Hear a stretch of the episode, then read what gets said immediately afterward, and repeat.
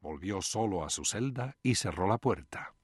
A la mañana siguiente, el asustado director del instituto lo encontró allí sentado, cubierto de sangre reseca. Pero esa imagen no fue lo que más perturbó al viejo sacerdote. Lo que le trastornó por completo fue la fría, absoluta lógica despreocupada con la que Karosky le pidió una toalla y una palangana porque se había manchado. Dramatis personae. Sacerdotes. Anthony Fowler, exoficial de inteligencia de la Fuerza Aérea estadounidense. Víctor Karosky, sacerdote y asesino en serie estadounidense. Canes Conroy, exdirector del Instituto St. Matthew, fallecido, estadounidense. Altos cargos civiles en el Vaticano.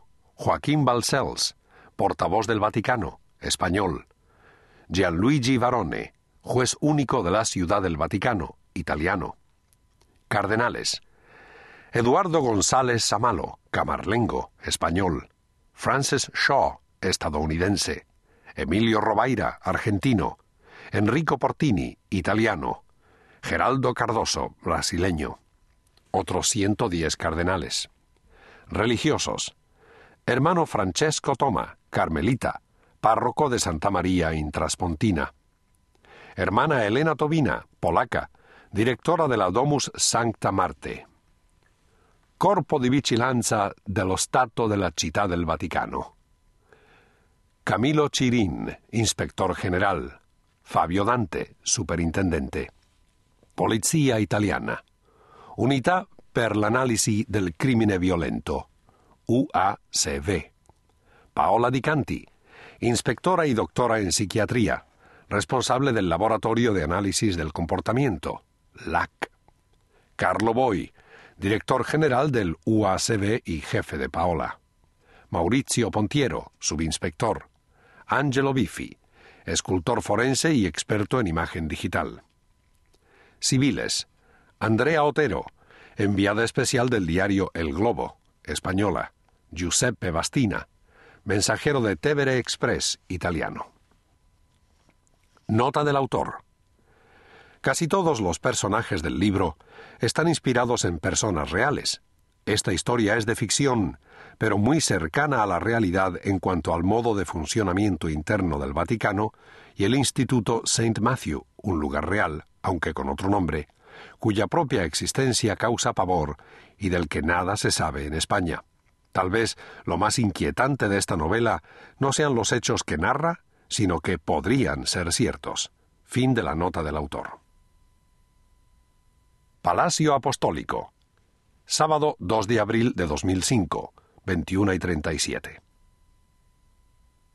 El hombre de la cama dejó de respirar. Su secretario personal, Monseñor Stanislao Duisich, que llevaba 36 horas aferrado a la mano derecha del moribundo, rompió a llorar.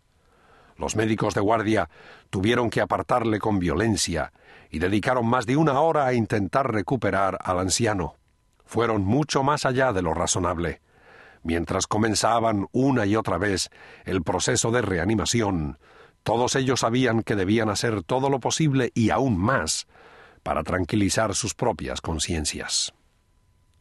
Los aposentos privados del sumo pontífice hubieran sorprendido a más de un observador desinformado. El gobernante, ante quien se inclinaban con respeto los líderes de las naciones, vivía en un espacio de pobreza total. Su habitación era una estancia austera hasta lo indecible, con las paredes desnudas, salvo por un crucifijo y el mobiliario de madera lacada, una mesa, una silla y un humilde lecho. Este último había sido sustituido en los últimos meses por una cama de hospital.